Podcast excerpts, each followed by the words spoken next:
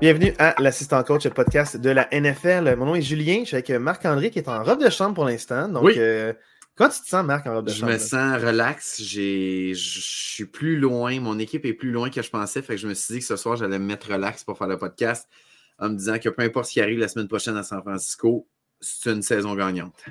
Wow. Moi, j'ai euh, j'ai mis mon chandail de Ben Roethlisberger. Euh, Oh, le dernier, ok, on euh, revient Le au- dernier champion du Super Bowl euh, Oui. euh, pour, le, les Steelers. Donc, dans le fond, euh, ça va quand même bien, mais je te dirais que j'ai eu un petit spleen aujourd'hui. Euh, c'est la première fois que je, on dirait que j'étais comme Ah, je n'étais pas emballé par le podcast. On va voir que je parle des Steelers. Puis là, Ah. je- j'étais j'étais dehors dans la rue, je kickais des roches. Euh, ça a été dur de trouver des roches à cause de la neige qui a accumulé à Montréal. mais euh, c'est vraiment, tu vois à quel point j'étais dédié à kicker Oui, des roches avec une musique triste. J'ai fait jouer des musiques tristes. euh, J'avais une playlist triste. Je suis juste allé sur euh, Spotify, ok. marqué triste. Euh, beaucoup pleurer sous la pluie. Donc là, euh, ça va quand même mieux maintenant, maintenant qu'on est là. Ça va quand même mieux. Euh, merci encore à Dualité pour la- le beat d'intro. Oui. Ça, ça me met dedans parce que sinon, Oui. j'aurais pas, j'aurais pas fait le podcast ce soir si c'était pas de Dualité. Ah, merci, honnêtes. dualité. Merci Voilà. à toi, Dualité. Et Marc, avant là, qu'on oublie encore, le plug nos réseaux. Oui, exact. Donc, comme à l'habitude, ceux qui veulent nous suivre, euh, l'assistant coach podcast sur Facebook, c'est là qu'on met toutes nos infos. On vous, euh, on vous tient au courant de ce qu'il y en est, euh, quand est-ce qu'on enregistre, quand est-ce que les épisodes sont disponibles. Puis, s'il y en a qui veulent nous écrire, nous donner des commentaires, du feedback, ben, n'hésitez pas à le faire sur l'assistant coach podcast, tout en un mot, en commercial, gmail.com. Là, il n'y a pas de devoir de match. Non. Donc, on n'a pas à hyper les, les, les choses nécessairement, mais je vais quand même parler des, de certaines prémices ou d'implications avant les matchs. Ouais. Puis Marc, tu pourras réagir en premier sur euh, l'aspect de ton choix par rapport au match. Donc, euh, samedi, 4h30, il y avait Browns contre Texans. Donc, euh, les Browns qui avaient une super belle saison, deuxième de la AFC. Peu de gens les voyaient là en début de saison. Les Texans, déjà champions de division. Encore une fois, moi, je pensais que ça allait être l'équipe la plus améliorée, mais à ce point-là, je ne pensais pas. Donc, c'était une belle surprise. Et est-ce que ça allait être vraiment des meneurs de division en confiance contre des Browns qui ont une excellente défensive et un Joe Flacco qui était revigoré? Donc, le duel promettait. Moi, ce que je te disais d'emblée de jeu, c'est que, euh, d'entrée de jeu, en fait, c'est que les Texans allaient produire leurs points, mais est-ce qu'ils allaient être capables de pouvoir défendre les Browns? Et, euh, c'est mission accomplie. Les Texans l'emportent avec un massacre que je n'ai jamais vu venir, 45 à 14. Marc, qu'est-ce que tu pensé de ce match-là? En fait, avant de commencer, je vais tout de suite dire que je m'excuse parce que je n'ai pas fait mon devoir par rapport à ce match-là. D'habitude, j'arrive, je m'informe par rapport à des statistiques, puis je ne l'ai pas sorti cette statistique-là. Les Browns, cette année, leur défensive, c'est une défensive qui a été à deux visages. À domicile, les Browns, c'est la défensive numéro un dans la NFL. À l'étranger, ce que tu veux savoir, c'était la défensive combien dans la NFL? Euh, Instruis-moi. 32e. C'était la pire défensive de la Ligue à l'étranger. Je n'ai pas fait mes devoirs pour ce match-là et j'en suis sincèrement désolé. Ils l'ont dit pendant le match. Et quand ils ont dit ça, été déçu de moi-même de ne pas être allé chercher cette statistique-là parce qu'avoir su cette statistique-là, dans le podcast la semaine passée, j'aurais probablement changé mon opinion. Moi, j'avais une opinion un peu ambivalente. Je penchais plus du côté des Browns, mais je disais que les Texans allaient peut-être tenir leur bout. Mais avoir su cette statistique-là, j'aurais, j'aurais probablement plus poussé pour les Texans. Je trouve que ça explique mieux un peu les déboires des Browns. Marc, je- parce que là, tu nommes une statistique, mais moi, j'aime ça aller au fond des choses. Là. Oui. Je veux savoir, selon toi, OK, Oui. qu'est-ce qui expliquerait cette- cet écart-là? Est-ce que c'est juste une conjecture que ça, ça a consolidé avec des compris. blessures? Je- je- Ou parce qu'est-ce qui explique que je peux comprendre que la foule Ouais, donne un avantage pour faire du mais à bruit? ce point-là, c'est- ça. Qu'est-ce qui peut expliquer ça, pas, mettons? c'est pas comme différents sports que le fait d'être à domicile te donne un avantage tactique. Tu sais, au, au- par exemple, au hockey, le fait d'être à domicile, ben, tu as le dernier changement. Fait que des fois, tu peux confronter les meilleurs joueurs Ouais, de tu, l'é- tu décides quel exact, trio t'envoies contre les trios adverses. Mais au football, c'est juste le bruit. C'est juste le bruit. Là. Il y a- fait que je- pour moi, c'est excessivement difficile d'expliquer cette, euh, cette, euh, cette statistique-là. Tu sais, des fois, qu'il y a peut-être quelques, quelques rangs d'écart, mais pour moi, que tu passes d'un extrême à l'autre, c'est complètement inexplicable. Là. Je ne je, je, je- je comprends pas. Puis, tu sais, Joe Flacco, tu sais, la grosse différence dans ce match-là, ce sont les deux pick six des Texans, on va se le dire. Mais honnêtement, la, défensive des Browns n'a jamais, jamais été capable de, donner un stop à son attaque puis de les aider. C'est comme si j'ai l'impression d'avoir vu une défensive complètement poreuse, que j'avais pas l'impression que c'était ça la défensive des Browns, mais d'un autre côté, si on se fie aux statistiques, ben, ça a été ça, la défensive à l'étranger des Browns. Mais en même temps, moi, ce que je te disais, c'est euh, je savais que. Ben, parce que là, tu parles de la défensive des Browns, mais ça explique. Ça, ça serait dénigrer l'attaque des Texans qui est dominante. Ah, clairement. au jeu sol, il faut s'excuser à Singletary. Je pense que c'est le système des Bills qui ne met pas en valeur les running backs. Parce que là, dans le fond, c'est la même chose qu'on n'arrête pas de dire avec James Cook, qu'on n'est pas impressionné et qu'on veut qu'il court plus avec le ballon. Singletary a toute une année en ce moment avec les Texans. Il a même pris la place de Damon Pierce qui revient d'une blessure. On, il ne peut pas à 100%, mais Singletary a eu un excellent match aussi euh, par la course. Il a, été impliqué dans le match, puis il a eu des belles courses, capable d'avoir quelques, quelques perçages aussi, puis il était bon par la passe aussi. Donc, ah il, a, vraiment aidé à, à, enlever de l'attention au receveur de passe. Puis euh, CJ Stroud, il a un bon bras, il lance loin. Euh, puis dans le fond, ça, ça, fait que les ondes profondes, ils ont été testés souvent ça a marché plus souvent que ça n'a pas marché. Ah, Nico Collins a été euh, incroyable. Il a été vraiment euh, incroyable, mais la balle est bien placée aussi, donc il donne vraiment une chance à ses receveurs.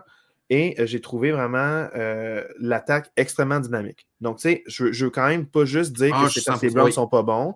Je, considère que les Texans à l'attaque sont bons. Moi, mon inquiétude, c'était est-ce que la défensive est capable de stopper l'attaque des Browns? Parce qu'avec oui avec Njoku qui est, qui, est, vraiment incroyable. Brian aussi comme, comme Les deux tight fonctionnent extrêmement bien. Mary Cooper qui, qui avait, dernière fois qu'il avait affronté les Texans, avait 265 verges, 4 touchés. Genre, j'ai dit 4, c'est peut-être 2, mais tu sais, quand tu as 265 ben verges, c'est plus que Kenny Pickett par la passe à tous ses matchs cette saison. Et là, dans le fond, tu es en train de dire que ah. lui, comme receveur, il a, il a juste cette stat-là, cette ligne-là. C'est exceptionnel. Donc, je me suis dit, est-ce qu'ils vont être capables de trouver un frein à cette attaque-là? Puis euh, au début, je me questionnais parce que les deux premières séquences des Browns, touché, touché. Là, après ça, ils ont, ils ont, botté. OK, le punter va jouer aujourd'hui. Après ça, il y a eu les deux pick six. Deux pick six. Euh, back à back, vraiment, ça, a changé la trajectoire du match. Même si les Texans avaient le edge, là, ça a cloué les Browns complètement. Et j'ai senti aucunement impliqué dans le match. Puis ils ont même ils ont, reposé CJ Stroud à la fin. Genre, à la fin, c'est tellement un blowout. Ils ont tellement plus des Browns qu'ils l'ont ils ils reposé. Donc, euh, moi, je trouve que les deux facettes du jeu et même une unité spéciale, les trois facettes du jeu, les Texans ont été dominants. Ils ont extrêmement bien joué. Ils ont joué inspiré. Puis bravo pour leur victoire. Ils méritent ça. Puis, tu sais, je, veux juste, juste quand même mentionner, pour ceux qui n'ont pas vu le match, on voit le score 45-14. On dit ça a été complètement un blowout. Mais, tu sais, les deux pick sont arrivés au milieu du deuxième quart. Puis avant le premier pick six, c'était quand même 14 à 10 pour les Browns. Donc, jusqu'au premier pick six, on avait vraiment un bon match. Je trouvais que je trouvais que c'était vraiment la défensive des Browns qui était capable de limiter un peu plus l'attaque des Texans. L'attaque, comme tu le dis, l'attaque des Browns a marqué des touchés sur les deux premières possessions. Je me disais, oh boy, la défensive des Texans pas capable euh, d'arrêter. oui, mais ça, c'est que la, première séquence à l'attaque des Texans, c'est un placement. Ouais. Après ça, ils ont fait euh, toucher, toucher. Fait, oui, c'est 14-10 un moment, mais avant le pick 6, l'attaque a quand même marqué un autre toucher. C'était, c'était quand même. Euh, oui, tu as raison. 14. Oui, tu as raison. 17-14. Ça, il y a eu pick 6, il y a eu le 24, 24 points, mais le 31 après. Oui, tu as raison. Fait que mais, c'est ça. Mais c'est ça. Mais tu sais, jusqu'à 14-10, je sentais qu'on avait quand même un match ah intéressant. Je me disais, ça, ça, ça, se tient, puis tout ça. Mais comme tu dis, là, à partir du moment où il y a eu les deux pick six, vraiment, c'est comme si les, j'ai senti les Browns qui ont arrêté d'y croire. C'est comme si on. Un manque de confiance en Flacco. La magie de Joe Flacco est finie, c'est, ça, finit là. C'est une, contre-performance, mais il était là dans le match. Puis là, c'est comme un. Euh, ça, ça, a cassé les reins, je pense, un play calling qui était quand même agressif au début avec les tight ends qui a arrêté. Parce a deux gros gains. Les deux premières séquences, le premier jeu, c'est un gros gain des tight ends à chaque fois. Là, c'est comme si au lieu d'avoir un gros gain de tight end, ça a été un pick six. C'est comme si euh, ils ont dit OK, tu nous attaquer de main. Ça fait deux fois que tu commences tes séquences avec un, gros gain avec les Titans. On va, on va s'ajuster. Ils ont pick six. Ils ont réessayé encore une autre fois. Puis ils ont fait comme notre plan de match pour attaquer les, les milieux de terrain euh, quand, on est, quand on est dans notre zone au début. C'est comme, mm-hmm. c'est comme ça a pris le bord.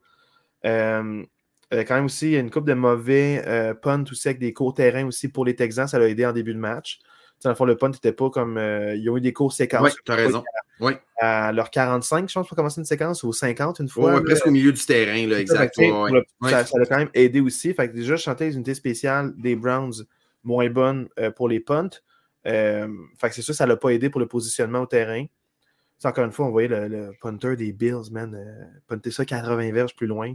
T'es comme, pourquoi on n'a pas des punters de même? Même il est blessé, il y a un armstring qui continue à botter quand même à, 65 verges. Fait que, tu sais, dans ce match-là, je trouve, euh, pour, je ne vais pas trop en parler, mais euh, les Browns contre-performance, puis les Texans, vraiment, ils vont être surveillés la semaine prochaine. Ça va pas facile contre les Texans la semaine prochaine. Non, juste avant qu'on parle la semaine prochaine, je veux juste mentionner, là, juste pour renchérir sur ta statistique, durant les, la première mi-temps, les Texans ont eu une fois le ballon à leur ligne de 45 puis une fois à leur ligne de 44. Fait que, quand tu as deux possessions qui commencent presque au milieu du terrain, c'est sûr que ça, ça t'avantage. La mémoire m'a pas fait de défaut. Là. Non, exact. Non, non, c'est ça. Je voulais juste comme donner les vrais, les vrais statistiques. Les vrais C'était pas 50 puis 45, c'était 44 puis 45. Exact. Fait que c'était deux fois quand même au milieu de terrain, c'est sûr ouais, que ça, ça. ça l'a vraiment aidé. exact, ça avantage beaucoup tu voulais parler de la semaine prochaine. Moi, je voudrais peut-être juste faire un mini post-mortem sur les Browns avant, avant, de parler de la semaine prochaine. moi, je pense que malgré tout, les Browns, honnêtement, c'est dommage de finir ta saison comme ça en wildcard, mais c'est une équipe qui a overachieve avec, avec l'équipe et les blessés qu'ils ont eu cette année. Pour vrai, tu perds Nick Chubb à ta, je pense, troisième semaine de l'année, quelque chose comme ça, qui est un des, euh, un des trois ou quatre meilleurs running backs de l'année, euh, dans la NFL. Tu as utilisé quatre quatre QB différents, dont Joe Flacco qui était sur son sofa jusqu'à la semaine 11 ou 12. Puis tu finis ta saison à 11 et 6, quoi. 11 et 6, 12 et, 12 et 5, je ne sais même plus trop. 11 ou 12 et 3. Non, c'était 11 et 6. 11 et 6. Tu sais, tu as réussi à, à, mettre des beaux chiffres sur le tableau. Moi, je trouve que cette équipe-là overachieve avec ce qu'il y avait devant eux dans la meilleure division de la NFL. En plus, c'est pas comme s'ils étaient dans la NFC South que tu dis, OK, ils ont eu, ils ont eu des beaux chiffres parce qu'il n'y avait juste pas d'adversaire dans, leur division. Donc, il y a eu une belle saison. Puis moi, je pense que l'année prochaine, si tu es capable d'avoir un corps arrière stable, et je ne suis pas certain que c'est Deshaun Watson, ce gars-là, mais si tu es capable d'avoir un QB stable et un Nick Chubb en santé, moi, je pense que cette équipe-là est encore très, très compétitive l'année prochaine. Ouais, je suis pas inquiet pour les fans des Browns pour l'avenir. Juste que c'est vraiment c'est ça. C'est année, un moment où est-ce qu'un peu, on en reparlera pour d'autres matchs, mais je sens aussi qu'il y a d'autres équipes, qu'il y a énormément de, joueurs blessés qui ont fait mal. On peut parler des, Dolphins, tu sais que la ben défensive avec sept partants qui sont blessés. C'est fou. Tu sais, ça a été la grosse différence. La même chose avec les Steelers aussi. Euh, tu sais, on parle de TJ Watt, mais il y, en a, il y, en a, une bunch qui ont été blessés. Même durant le match contre les Bills aussi. Euh, Joey Porter Jr., qui est ton cornerback étoile, tu n'en avais, avais, pas beaucoup. Euh, bloc illégal en arrière, casque à casque, aucune pénalité contre les Bills qui était appelé, mais lui, il est sorti du match à cause d'une commotion. Mhm. C'est extrêmement dangereux, casque à casque, par en arrière. C'est extrêmement dangereux pour la tête. Euh, il parle plus de séquelles par rapport à ça. Fait c'est comme, tu perds, tu perds lui, Minka Fitzpatrick, il a été bon, mais il revient d'une blessure. Il y avait énormément de linebackers blessés aussi par rapport aux Steelers. Euh, tu as, deux personnes issues du practice squad qui ont été signées. Dont Dans la NFL, les blessures font partie. C'est genre, fait partie du match, mais je dirais qu'il y a ah beaucoup d'équipes que les blessures ont changé la trajectoire de ces équipes-là. Euh, même, même, les Steelers ont préparé du fait qu'eux aussi, peut-être que si Kenny Pickett était en santé, moi, je pas de te dire que ah, ben depuis, le coup qu'il a reçu au code de Jacksonville, je ne le reconnais pas. raison. Oui, oui. Euh, s'il est en santé, peut-être que ça l'aurait aidé. je, je sens vraiment que les, les, blessures font partie Ouais. Mais euh, il y a certaines équipes qui ont été plus amochées que d'autres cette année. Ça mm. fait partie du sport. C'est normal ça arrive. Pour les, Browns, malgré tout, je, salue les fans des Browns, dont Simon Paquette. Je, te salue, Simon, si tu nous écoutes. Euh, de bravo pour ta belle saison. Puis pour les Texans, ben, j'aimerais peut-être mieux en parler tantôt quand on va parler des match-ups la semaine prochaine. Mais euh, je suis très, très impressionné par la performance des Texans. Honnêtement, all around, autant offensif que défensif, très, très impressionné par cette équipe-là. Je vais être bref avec toi. Dolphins Chiefs, je ne savais pas que ça allait être moins 20 degrés Celsius dehors. Tu sais, quand on parle en Fahrenheit, moins 5 Fahrenheit, c'est moins 20 degrés Celsius. Moins vrai degré, puis avec le vent, c'était ressenti moins 32, moins 33 là, degrés Celsius. Il y a une vidéo de quelqu'un qui sort une bouteille d'eau euh, dans le fond d'un truc réfrigéré, puis ça glace instantanément. C'était à ce point-là froid. Fait c'est sûr que s'il avait fait un peu plus chaud, mon 34-31 que j'avais pris aurait peut-être été oui, exact, euh, plus vrai. Mais je sens qu'avec ces conditions-là, puis le terrain glacé, ils ont dû piler sur du béton tout le long du match. C'est fou. Euh, le, ballon devait être dur puis glissant. Ah ça devait pas, vraiment pas être facile. Euh, on a eu 26-7 contre les Dolphins qui ont été dans le coup peu longtemps. mais vraiment, la grosse différence a été la défensive qui n'était pas capable d'arrêter. Ils n'ont eu aucun stop. Les Chiefs, des longues séquences qui mm. maintenaient en vie. Puis, en fond, c'était une question de temps avant que ça débarque. Au début, c'était serré, c'était 7-0. Ensuite, à la fin, il y a eu un moment où il y a eu un placement, ça fait 10, ça fait 17. Ensuite, deux autres placements des Chiefs. Puis, un moment où j'étais comme, OK, ben, il y a eu un toucher de chaque barre, mais trois placements des Chiefs, aucun des Dolphins. Comment ça va ressembler? Puis, rapidement, au troisième quart, euh, euh, je me suis allé me coucher parce que je me rends compte que les Dolphins n'étaient pas dans le coup, malheureusement. Moi non plus, c'est ça. C'est un peu comme toi. Moi, j'ai pas écouté ce match-là jusqu'à la fin parce que j'ai senti que j'ai senti que en fait, moi, rapidement dans le match, j'ai senti que ça allait, être, ça allait Le moment où j'ai senti que ce match-là, les Dolphins n'allaient pas être compétitifs, c'est l'interception au premier quart de, de Tua, qui est une passe complètement ratée, trop haute, comme c'est arrivé souvent cette année. Je me suis dit, oh boy. Si, y avait eu quelqu'un là, euh, C'est si c'est ce Tua-là qui se présente aujourd'hui, il n'y aura pas de match. C'est vraiment dès l'interception au premier quart, je, sentais déjà que c'était euh, ça, ça, allait être vraiment difficile pour les. Pour les Puis c'est pas juste de sa faute non plus. Là. Non, non. Le Joe n'a pas vraiment été là. En fait, moi, ce que j'ai pas aimé, moi, ce que j'ai pas aimé, c'est qu'on abandonne le Joe Sol rapidement parce que. Tu sais, oui, à la fin, tu regardes le score 26 à 7, mais il en demeure pas moins que c'était juste 16 à 7 à la mi-temps. Tu sais, c'était pas, c'était pas un blowout complètement en première demi puis moi, je n'ai pas aimé du tout que Mustard dans le match a 8 courses, puis Akan a 6 courses dans le match. Pour moi, c'est clairement pas assez. Je, l'avais dit la semaine passée, pour moi, en début de saison, ce qui faisait que Miami a réussi à mettre énormément de points sur le tableau, c'était qu'il allait chercher des 200-250 verges au sol par match. Je me souviens des matchs, Akan avant sa grosse blessure, là, Akan finissait, euh, finissait, les matches avec 150 verges, puis Mustard finissait avec 100 verges à chaque game. C'était Monster qui ramassait les, les touchés. Mais je ne comprends pas pourquoi on a abandonné. J'ai l'impression que c'est une équipe qui a voulu un peu trop show-off. Je ne sais pas, j'aime peut-être moins leur style des, des, Dolphins qui voulaient peut-être être un peu trop flamboyants. Puis le jeu au sol, c'est un peu plus méthodique. C'est moins, je ne sais pas exactement comment le Tout va bien quand c'est fait. Puis là, on parle beaucoup de l'attaque. Puis je pense que c'est le problème, c'est les Dolphins, avant, là, mettons, quand tu avais Brian Flores qui était là, quand tu avais euh, Vic Fangio, peu importe, là, que tous les coordonnateurs qu'il y a eu ou les head coachs qu'il y a eu avant, euh, l'identité des Dolphins, c'était la grosse défensive. Il n'y avait pas d'attaque.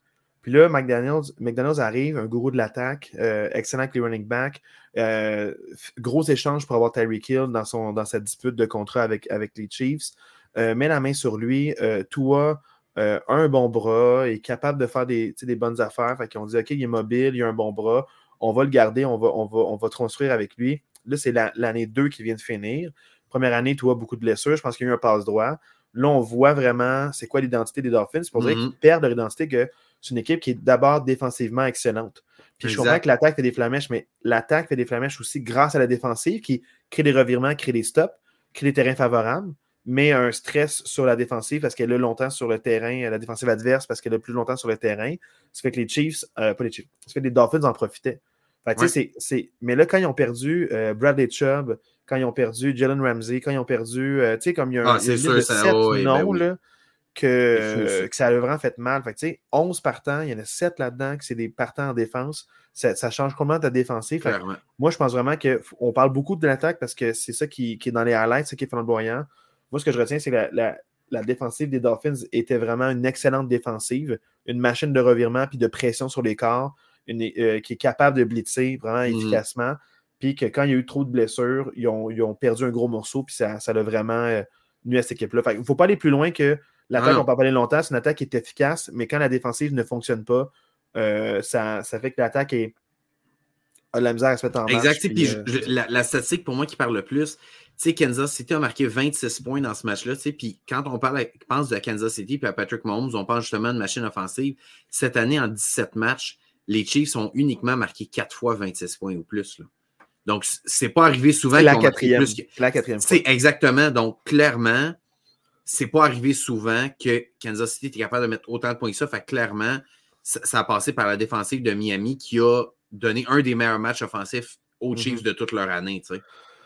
Puis on en parlera plus tard, mais euh, pour les Chiefs, la manière qu'ils ont gagné contre les Dolphins, c'est pas super convaincant, que ça me stresse un peu contre les Bills. je suis 100% d'accord. qui, ont déjà fait mal. Euh, mais tu sais, d'un autre côté, On en parlera tantôt, mais pas ce sur les Dolphins, c'est un peu d'accord avec moi? Ou, euh? Juste avant, oui, un peu décevant pour les Chiefs, mais il ne faut pas oublier la température non plus. que Je pense que n'importe qui ne paraît pas super Mon bien. Mon opinion, c'est pas juste d'un match, et je parle de, ah, de, la saison. oui, Ça, je suis d'accord. Ça, je suis d'accord. La saison, mais, surtout le momentum, la tangente des derniers matchs. Oui, exact. Pour les Dolphins, c'est difficile à dire. Je trouve que je, vais mettre un peu les Dolphins dans le même bateau que les Cowboys, que j'ai ai mis un peu dans le même bateau toute l'année, ces deux équipes-là.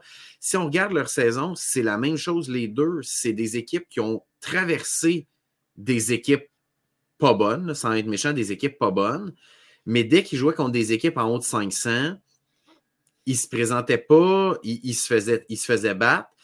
Fait c'est vraiment difficile à évaluer. Moi, je pense que ça passe vraiment par un plan de match plus clair, une identité plus claire, c'est quoi nos principes clairs? Parce que quand tu gagnes 42 à 7 contre les Panthers de la Caroline, tu n'as pas besoin d'avoir une identité claire. Tu as juste à dire on est meilleur, on te piétine, on te traverse. Mais quand tu as besoin de battre des bonnes équipes, comme c'est le cas en éliminatoire, tu as besoin de dire Hey, nous, notre pain, notre beurre, c'est ça. Puis les Dolphins, j'ai l'impression que c'était pas clair pour eux. C'était quoi? Puis Max, tu m'as fait réfléchir, mais tu sais, moi, si j'avais à répondre l'identité des Dolphins à l'attaque, ce qu'il faisait, c'est souvent, il tentait la bombe. Mais quand ça ne marchait pas, c'était pas grave. Parce qu'en début de saison, la défensive pouvait avoir des stops rapidement. Ils retrouvaient la balle rapidement. Exact. leur identité, c'est des courtes séquences peu soutenues, c'est des gains explosifs. Ils aiment ça, le 3-4 jeux, un touché. Exact. C'est soit par la course ou par la passe. Mais ben, la seconde que le ballon ne revient pas assez vite dans tes mains, là, ça part en, ça part Parce que, tu sais, même, je reviens en début d'année, quand c'était Akan puis Monster qui avait énormément de verges, c'était pas, pas des 3-4 verges 3-4 verges. C'était genre des courses de 35 verges. Tu sais, c'était tout le temps des gros gains. Fait comme tu dis, c'est une équipe explosive. Puis le fait que les, leur défensive ne leur ait pas permis d'avoir de takeaway et qu'ils n'aient pas réussi à vraiment des stops et avoir permis des longues séquences des Chiefs, ben, ça fait que l'attaque des Dolphins n'a jamais réussi à se mettre en marche. À la fin de la saison, à cause de toutes les Oui, c'est ça. Ouais. Fait que, euh, je pense qu'il faut être réaliste pour dire c'est une bonne équipe. J'ai confiance en eux pour l'année prochaine de faire les playoffs encore. Mais l'état de santé de la défensive, euh, c'est vraiment là. Mais avec les recrues qu'ils ont, puis le système de jeu, moi, je pense qu'ils vont être compétitifs pendant plusieurs années. Fait c'est pas inquiétant. C'est pas un one and done que d'autres équipes pourraient avoir eu. Là. Non, mais il y a quand même des questions à se poser. Oui, des questions, c'est sûr. Puis moi, j'ai pas tant de réponses. Non, c'est ça. Je suis juste l'assistant coach. Donc là, euh, Packers Cowboys, Marc, moi, j'avais dit que je voyais les, Packers gagner. Puis je t'ai même accusé au podcast en étant enregistré. On peut réécouter. Je t'ai dit, je pense qu'en tant que fan, tu essaies de te protéger. Tu dis, oh, il n'y a pas d'espoir, pas d'espoir. Mais moi, j'ai envie de te dire, puis c'est un message à tous les partisans qui nous écoutent en ce moment, qui sont encore en train de nous écouter, puis qui n'ont pas euh, décroché après le début de ce podcast-là, c'est le fait que arrêtez de vous mettre des couvertures. Trop souvent, on, a peur de la défaite. Moi, je le vis bien, la défaite, parce que c'est un divertissement, je suis impliqué émotionnellement dans mm. mes matchs, j'aime que les Steelers gagnent, je suis plus heureux quand les Steelers gagnent, mais quand les Steelers perdent, je le vis bien, c'est correct. Mais il y en a beaucoup qui veut se mettre une couverture, Ah, j'y crois pas à nos chances. Mais tu dis ça à tout le monde, mais au fond de toi, tu y crois. Habite ta croyance, puis dis j'y crois en ton équipe. Tu de te croire, mais là, ça fait que tu peux moins festoyer. Là, maintenant, tu aurais pu dire, je vous l'avais dit. Là, tu aurais, pu humble, pu humble brag. Oui. Il pas de humble brag, mais tu sais, tu aurais pu quand même te vanter. Puis moi, je le voyais. Parce que, puis je veux dire pourquoi je le voyais les Packers allaient gagner, mais je veux dire pourquoi ils vont perdre contre San Francisco. mais je le voyais parce que les Packers avaient maintenant un jeu au sol soutenu, donnent peu de séquences à l'adversaire. Quand ils ont la balle, ils gardent la balle longtemps. Puis l'affaire qui était le plus important, c'est Jordan Love allait suivre le plan de match de son coach. Elle n'allait pas faire à sa tête. Ouais, non, c'est ça. Donc, c'est un corps arrière qui est capable de faire des super belles passes, qui est capable d'échapper à la pression avec ses pieds et qui est capable d'être un joueur qui pense à l'équipe d'abord et avant tout. Mm. Et ça, ça le fait qu'ils ont soutenu des séquences. Euh, les séquences souvent se résultaient en des points, que ce soit un toucher ou que ce soit euh, dans le fond, là, un placement. Euh, shout out à l'unité spéciale des Packers. Qui ont encore raté un extra point dans ce match-là. Il faut, pas le choix, c'est un par match. C'est la tradition. S'il avait manqué aucun, il aurait perdu le match. Moi, c'est comme ça que je le vois. Mais dans le fond, la défensive a fait un revirement, euh, dans le fond, qui a été payant aussi parce que ça a été un pick six. Non, au final, la défensive est là, les séquences sont mm-hmm. soutenues. Tu as un système de jeu où tout le monde adhère au système et au play calling, puis suit la progression. Puis savait que ça peut faire des flamèches. C'est dangereux. une équipe qui est comme ça. Donc, euh, peu de blessures. Euh, certains receveurs de passe, mais pas. Aaron Jones est en santé, il est là. Tu as ton deuxième running back qui est en santé aussi qui est là. Tu as ton corps arrière. Tes positions euh, importantes sont là. Tu as, des bons receveurs de passe, un bon tight end. Fait que, tu sais, il, était capable, mais avant de te laisser parler tes Packers, juste faire une parenthèse avant. J'ai beaucoup de, peine pour le propriétaire des Cowboys. Parce que dans le fond, euh, tu vois qu'il y a beaucoup de propriétaires, on dirait, qui, s'en foutent de perdre ou qui veulent juste. Tu sais, tu vois, les Panthers, euh, le Ils sont là juste pour l'argent. Ils sont là pour l'argent, ils sont là pour le fame, ils sont là pour dire s'ils gagnent, c'est à cause d'eux, puis s'ils perdent, c'est à cause des, que les autres ont pris des mauvaises décisions. Jerry Jones a à cœur son équipe. Il veut qu'elle performe, il veut qu'elle paraisse bien. Puis à la fin, quand il donne une entrevue, puis je vois juste sa lèvre du bas shaker, puis sur le bord des lampes, puis il va s'écrouler, il est émotivement impliqué dans le match, ça me fait de la peine. Les fans des Cowboys pleurent autant que tu veux, ça ne me dérange pas. Mais de voir un propriétaire aussi impliqué émotionnellement, puis la saison qu'ils ont eue, puis ça fait trois saisons qu'ils sont 12 et 5, c'est encore une fois, il perd le premier match, j'ai un peu de peine pour lui. Aucun joueur des, des, Cowboys, j'ai de la peine. Le coach, j'ai pas de peine. Mais pour le propriétaire, oui, je, comprends ce que euh, je trouve ça vraiment, je, veux le dire, je trouve ça vraiment dommage pour lui. Puis les fans des Cowboys, avec un propriétaire passionné comme ça, vous êtes en de bonnes mains. Fait que je sais qu'ils sont pas, euh, ils gagnent pas souvent, puis ils perdent souvent, puis ils choquent en playoff. Mais un, propriétaire qui a du cœur, puis qui veut mm-hmm. l'implication de son équipe, euh, pour vrai, euh, bravo, mais il mérite mieux ce gars-là. C'est vraiment triste à voir. je sais pas si tu sais de quoi je parle. Oui.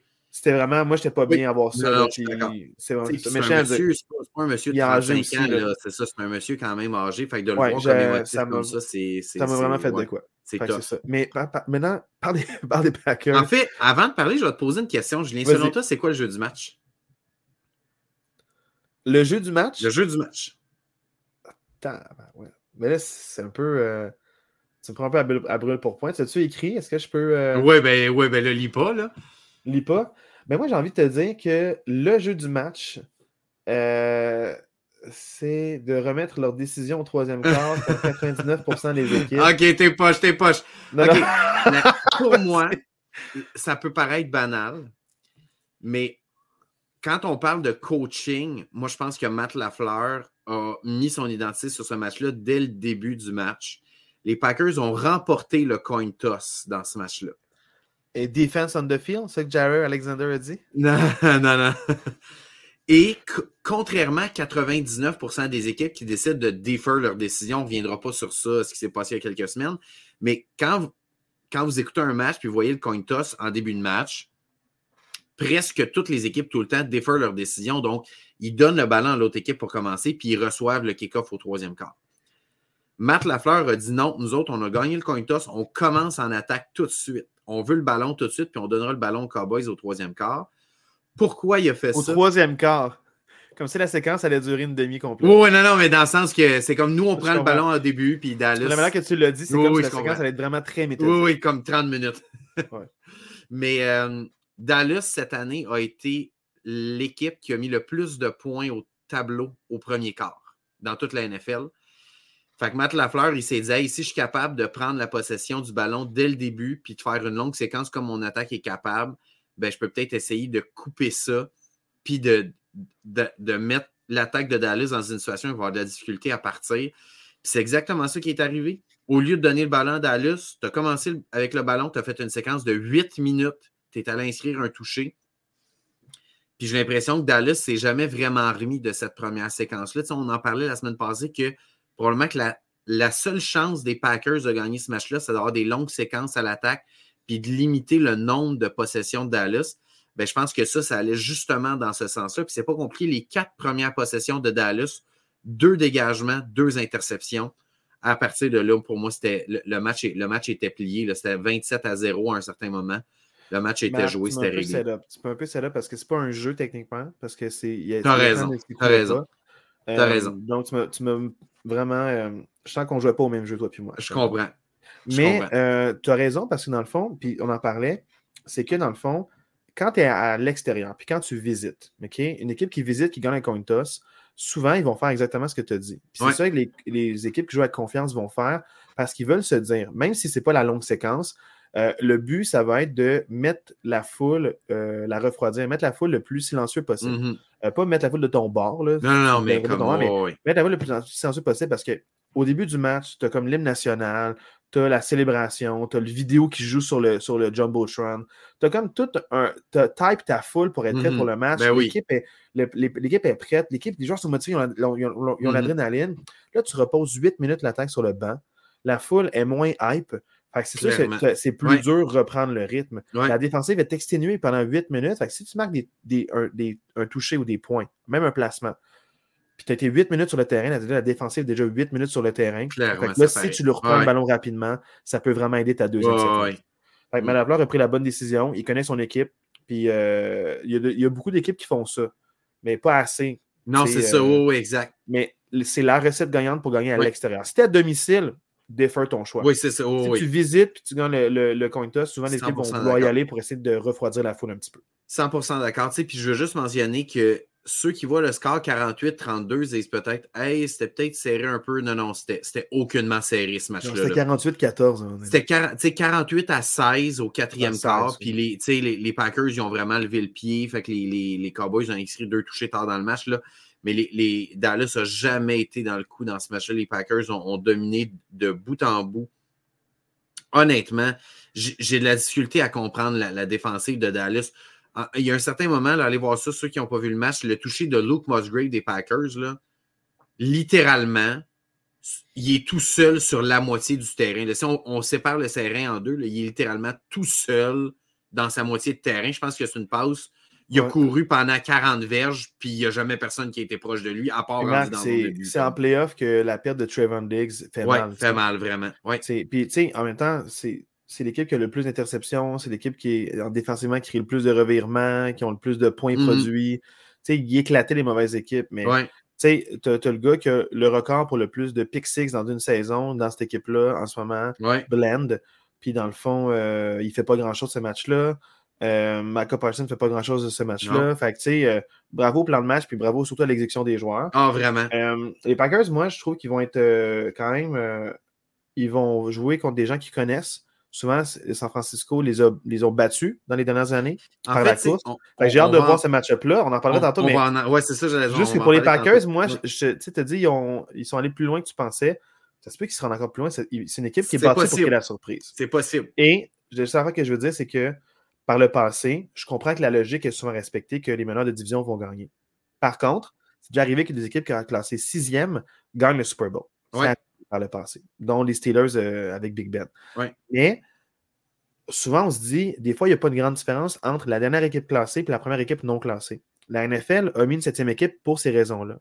C'est sûr que dans les, c'est la quatrième année que ça existe, mais c'est une question de temps avec une équipe en santé, Ben puis en oui. confiance, avec du momentum, se Mhm. classe septième, et non une équipe qui, avec plein de blessures, qui ont juste descendu du classement, Ouais. qui sont juste se maintenus septième. Là, on arrive avec une équipe qui est Packers, qui est en santé, qui est jeune, euh, qui s'est battue jusqu'à la fin, ont eu des hauts et des bas. Puis, dans le fond, c'est une équipe qui était prête à relever le défi. Ouais. Donc, euh, donc c'est, le fait qu'il soit septième, ça enlève rien ou ça rajoute rien aux Packers. Ça enlève rien ou ça rajoute rien aux Cowboys. Tu sais, c'est pas plus gênant. C'est une défaite Non, non, non, oui, c'est ça. là, qui fait mal. Mais il ne faut pas se surprendre qu'une équipe classée septième, entre guillemets, puis plus ça va avancer, puis on va dire c'est la première équipe classée septième, mais c'est la quatrième année que ça existe. Ouais, c'est ça, à un moment donné. Ben oui, c'est ça. Puis la plupart des clubs étaient amochés quand c'est arrivé. C'est ça. c'est pour relativiser un Ouais. petit peu. Euh, petit poste des Cowboys, Marc, euh, est-ce que, tu sens, est-ce que tu sens que c'est peut-être la dernière année à McCarthy? Est-ce que tu penses Ben, qu'il y aura des changements au coaching staff? Tu sais, je- j'en ai déjà parlé sur ce podcast-ci que je ne suis pas un grand fan de Mike McCarthy. Je ne l'aimais pas tant à Green Bay. Je ne peux pas dire que je suis un fan de lui. Moi, je pense que cette équipe-là a besoin de, de, de- de- d'un- d'une tête de football de 2024. J'ai l'impression que Mike McCarthy, c'est un peu de l'ancienne garde de coaching. Moi, je pense que les Cowboys, sur papier, ont une des meilleures équipes de la NFL mais je pense que le, le plan de match fait défaut. Tu sais, clairement, dans ce match-là, Matt Lafleur a out-coaché Mike McCarthy de A à Z. Puis j'ai l'impression qu'il fait juste inverser les deux coachs dans ce match-là. Probablement que les Cowboys gagnent. Fait que j'ai l'impression que les, euh, les Cowboys ont besoin d'une tête de football des années 2020. Là. Puis euh, moi, je pense qu'ils ont besoin de, de ce changement-là. En gardant leur noyau, moi, je pense pas qu'il faut que tu révolutionnes ton noyau, tu gardes ton noyau mais tu amènes une nouvelle tête de football. Là maintenant, euh, parlons du match Rams-Lyon. Je ne l'ai pas vu beaucoup. Euh, je n'ai pas trop d'opinion là-dessus. Qu'est-ce que tu as pensé du match euh, avec la grosse narrative de Matthew Stafford Ouais. qui revenait à Détroit pour un match de playoff. Puis Jared Goff, euh, qu'on avait laissé pour compte, qui est à domicile, puis qui reçoit son ancienne équipe. Comment ça s'est passé? Clairement, le meilleur match de la fin de semaine. C'est sûr que moi, le match des Packers a été émotif parce que c'était mon équipe, mais si on parle de, de matchs serrés, de bons matchs à voir, c'est clairement le meilleur match. Là. Le score est là, pas. le, score, c'est le seul score serré de la fin de semaine à peu près. Là. 24-23 pour les Lions. Euh, vraiment un bon match. J'ai trouvé les deux attaques ont eu des super beaux flashs. Matthew Stafford a fait des passes débiles. Puka Nakua est incroyable. T'sais, Puka Nakua ne gagnera pas la recrue de l'année euh, offensive parce que c'est CJ Stroud qui va la gagner. Mais honnêtement, Puka Nakua, quelle saison ce gars-là a connu. L'attaque des Rams a eu des super beaux flashs. L'attaque des Rams est incroyable, honnêtement. Euh, euh, j'ai dit les Rams, mais l'attaque des Lions est incroyable. Ils ont tellement d'armes, l'attaque des Lions. Gibbs, Montgomery, j'adore leur duo de running back. Amon St. Brown. Euh, là, j'oublie son nom, mais le running back, pas le running back, mais le wide receiver des Lions qui était avec les Rams. Reynolds. Reynolds, merci. Reynolds qui a eu un excellent match encore. je pense qu'il a 140 quelques verges. Ouais. Vraiment, j'ai adoré ouais, ces deux hein, Jared Goff et lui, euh, ils, ont, vraiment une belle euh, chimie. Là. Je, honnêtement, j'ai adoré voir. C'est un super beau spectacle. J'ai adoré ce match-là. Ma seule déception, c'est que je trouve ça dommage que ce match-là soit arrivé en première ronde des éliminatoires parce que pour vrai, les Rams, je suis convaincu qu'ils battaient les Cowboys, ils battaient les Eagles, ils battaient les Buccaneers et probablement qu'ils battaient même les Packers dans la NFC, les, les Rams je trouve ça franchement dommage qu'il tombe au premier tour. Quand il aurait été un, beau match aussi contre les 49ers. Oui, exact. Ça, aurait été un beau match-up contre les 49ers. pour vrai, là, dans la NFC, tu regardes ça, puis probablement que les Rams étaient l'équipe numéro 3 dans la NFC. Tu avais peut-être les 49ers, les Lions 2, les Rams 3, mettons, tu sais. Ouais. Puis je trouve ça vraiment dommage que ça, c'est ma seule déception de ce match-là, c'est qu'il soit arrivé si tôt dans, dans, les, dans les éliminatoires. Mais on a quand même eu un belle, euh, super beau match dimanche soir. C'était vraiment un beau duel. Puis chapeau aux Lions qui gagnent un match. Première victoire en 32 ans en éliminatoire pour les Lions. Je, je, trouve ça le fun que les Lions se soient repris à temps parce que leur fin de saison était plutôt chancelante, mais d'être capable de ramener la switch on puis de gagner un gros match super serré avec plein d'implications émotives. Puis tu vas chercher un deuxième match à domicile la semaine prochaine. Bravo à eux. Ouais, tant mieux. Maintenant, parlons des Bills contre les Steelers, euh, Marc. Ah, c'est plate. Je, je vais parler avant, là, je vais te laisser parler après. Vas-y, vas-y. Je, suis vraiment déçu parce que c'est vraiment le début de match qui a coûté le match aux Steelers parce que, tu sais, l'échappée en, début de match, l'autre échappée qu'on s'est texté 42 fois pendant la reprise, que je comprends même pas pourquoi ils n'ont pas collé que c'était échappé, recover par les, par les Bills. Ouais, mais dans ces genres d'affaires-là, il y a du karma. Ils ont été, euh, ils ont été interceptés à la zone de Ouais, exact, c'est ça. Mais tu sais, c'était 21-0 les Bills. C'est vraiment plate parce que tu enlèves ce début de match-là. Puis à partir de là, j'ai vraiment l'impression que Pittsburgh a bien joué. Puis même qu'à 24 à 17, on s'excite. J'y ai cru, moi, que Pittsburgh allait, allait remonter, ouais. allait peut-être créer l'égalité dans ce match-là. Mais, euh, mais, mais c'est l'histoire, hein, Marc? C'est souvent avec Pittsburgh, il y a trop d'erreurs mentales. Là, l'erreur mentale, ça a été par les receveurs de passe. Ça m'a fait un peu suer parce que euh, Mason Rudolph jouait un excellent début de match, échappait à la pression, il restait en confiance dans sa pochette, il avançait de temps en temps, il, gagnait du temps par des fois en par la droite pour faire une bonne passe quand même, ou juste débarrasser du ballon de façon sécuritaire. il y a eu un bon début de match. Mm. Pickens avec son échappé. Frymouth avec son échappé aussi, euh, qui ouais, pendant des qui n'a pas été collé échappé, mais qui aurait dû être collé échappé. Là, plus tard, il force le jeu, il a lancé une interception, mais tu sais, l'interception, c'était pas une mauvaise. Il a quand même, tu sais, il a fait des, beaux, des beaux jeux, il a quand même bien joué. La course au début, Warren, c'était pas fameux, Harris non plus, mais ils ont eu des gains plus tard. Warren a fait des Warren things avec des gains de 15 verges, alors qu'il se fait toucher à moins 2 de la ligne d'engagement. Ouais. Fait que, il y a eu des belles affaires. Fait que, les Steelers ont quand même tenu leur bout. L'affaire qui me fâche un peu, c'est que dans le fond, c'est euh, euh, deux choses. La première, c'est l'irrégularité dans l'arbitrage. Euh, ça, des fois, ça a avantagé les Steelers, des fois, ça a avantagé les Bills. Euh, au début du match, on laissait jouer. Je pouvais comprendre que des fois, c'est un, match de playoff. C'est certains touchy-toucha qu'on ne parle pas. Mais l'échappée, euh, ce qui aurait clairement dû être des Bills, recouvert son corps au complet sur le terrain avec la possession, mais il glisse, son épaule touche. C'est la seule affaire qui est out of bounds mais il y a clairement de possession avant d'aller out avant, ouais, c'est ça. Fait que je. D'un, ça, ça c'est pas supposé arriver. C'est un jeu important au moment où c'est arrivé. Clairement. Ça aurait pu changer l'issue du match. Si les, les, Bills perdaient, on aurait reparlé de ça avec raison. Euh, aussi, dans le fond, Josh Allen qui fait un fake slide sur son toucher, où est-ce que tout le monde des, Steelers arrête de jouer parce que. Ça, il faut en parler, honnêtement. Il fait un fake slide. Et là, après ça, il fait un late slide pour coller la pénalité. Il savait ce qu'il faisait parce que la seconde qu'il s'est relevé, il a levé ses mains dans les airs, puis il était comme offusqué. Il savait ce qu'il faisait. C'est comme le flopping, là, dans d'autres sports comme la NBA. Il y a beaucoup de flopping en ce moment. Euh, le plongeon dans NHL, ils ont, ils ont mis des pénalités là-dessus. Fait que dans le fond, il y en a de moins en moins, mais ça existe encore un petit peu. Le fake slide pour un toucher, par ça, le late slide pour coller la pénalité, ça m'a vraiment irrité. J'étais genre, ça, ça là, ça c'est non, tu sais. Fait que, pardon un peu, tu avais l'air à vouloir réagir. Mais, tu sais, clairement, tu sais, puis tu me l'as envoyé la vidéo de comparaison des deux, une séquence où Josh Allen glissait justement pour arrêter sa course, puis que le gars des Steelers, le plaque, se fait flaguer. Puis la séquence, l'autre séquence à côté, où Josh Allen fait semblant de glisser au sol, puis finalement, il cause, c'est quoi? C'est 45 verges pour son toucher, je pense. 47. 47. Pour moi, je pense que la NFL va devoir statuer dans l'entre-saison. C'est un peu comme tu disais, c'est que c'est rendu le, le, nouveau. Je fais semblant d'aller out of bounds pour aller chercher Lamar Jackson le faisait, c'est le, euh, c'est le fake out of bounds. Ouais, c'est ça. Il arrivait out of bounds, puis là, whoop, il revient. Mahomes le fait aussi. Les, corps, les corps vedettes, ils appellent beaucoup la pénalité, puis ils l'ont souvent dans le fond, il en abuse, il en profite, puis il tente. Il dit si je peux l'avoir une fois sur trois, cette, ce flag-là, je vais aller chercher ce flag-là. Puis là, maintenant, de, mieux en mieux, on a beaucoup de footage. Fait que là, les arbitres, ils calent beaucoup mieux ces genres de pénalités-là. Fait que là, maintenant, on sait le faire la part des choses. Maintenant, c'est le, c'est le euh, j'abandonne ma course, donc je cours vers l'arrière. Le problème, c'est que Marjack était déjà en train de faire son plaqué. Josh Allen est à moins de deux verges de lui. Et au moment où il slide, Marjack se retient. Il ne et il n'y a pas de contest casque à casque. Non, il ne pousse pas avec ses mains, puis il essaie de retenir son corps avec le sol. Puis il est quand même flagué. Mm-hmm. Parce qu'il a créé un contact. Alors, le est non violent, il n'est pas à la tête, euh, il n'a pas mis son poids sur le, sur le corps de Josh Allen. C'est vraiment fâchant. Même Marjack est comme Qu'est-ce que tu veux que je fasse, man? Puis il a raison d'être fâché, tu sais.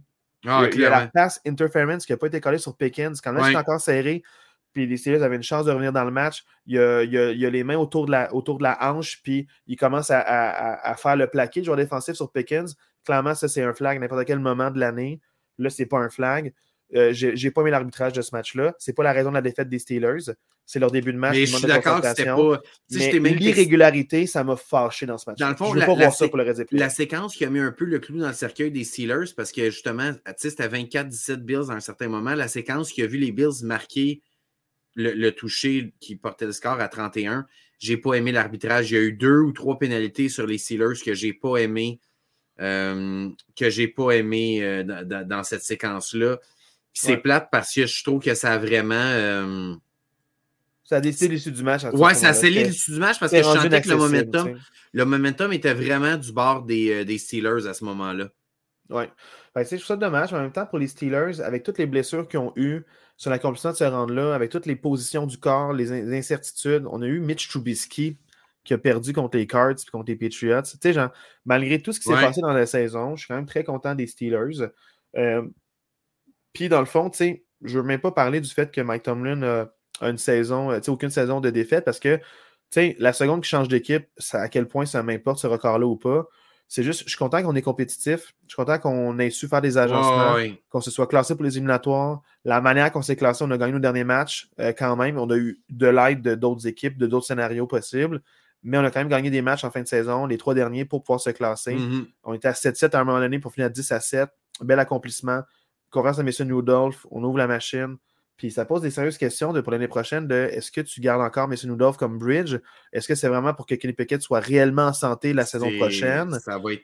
Euh, ça une guerre. Moi, je pense qu'il y a vraiment un, moi, je pense qu'il y a vraiment un combat de QB à Pittsburgh dans l'entre-saison. Moi, je pense que le poste, il n'est pas déjà attribué, c'est pas clair. clairement, Chubisky, je ne sais pas, je sais pas son contrat s'il est fini, mais clairement, il, est dans le portrait.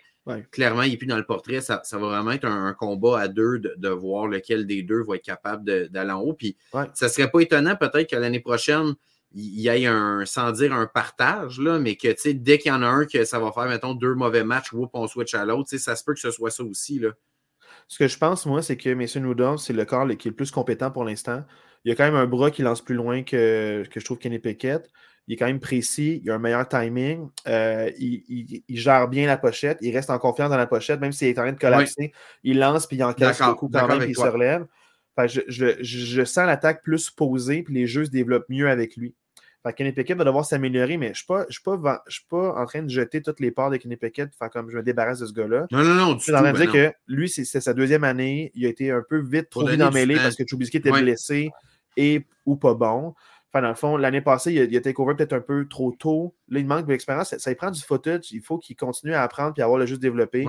Puis à force de pratiquer, il va peut-être devenir bon un jour. Puis tant mieux si M. Rudolph start l'an prochain et Kenny Pickett back un peu comme Jordan Love à sa cinquième année, qui là, il performe bien. Mm-hmm. Si on avait mis deuxième saison, peut-être qu'il n'y aurait pas eu ce développement-là, cette fin-là de jouer puis de prouver aux autres ce qu'il vaut. Mais même en fait, je, je, ça je vais pas te dire, Jordan Love, il a remplacé Aaron Rodgers un-deux matchs à sa saison numéro 2. C'était une catastrophe. Là, comme, je, regardais ce gars-là, je faisais comme OK, c'est supposé d'être lui notre futur.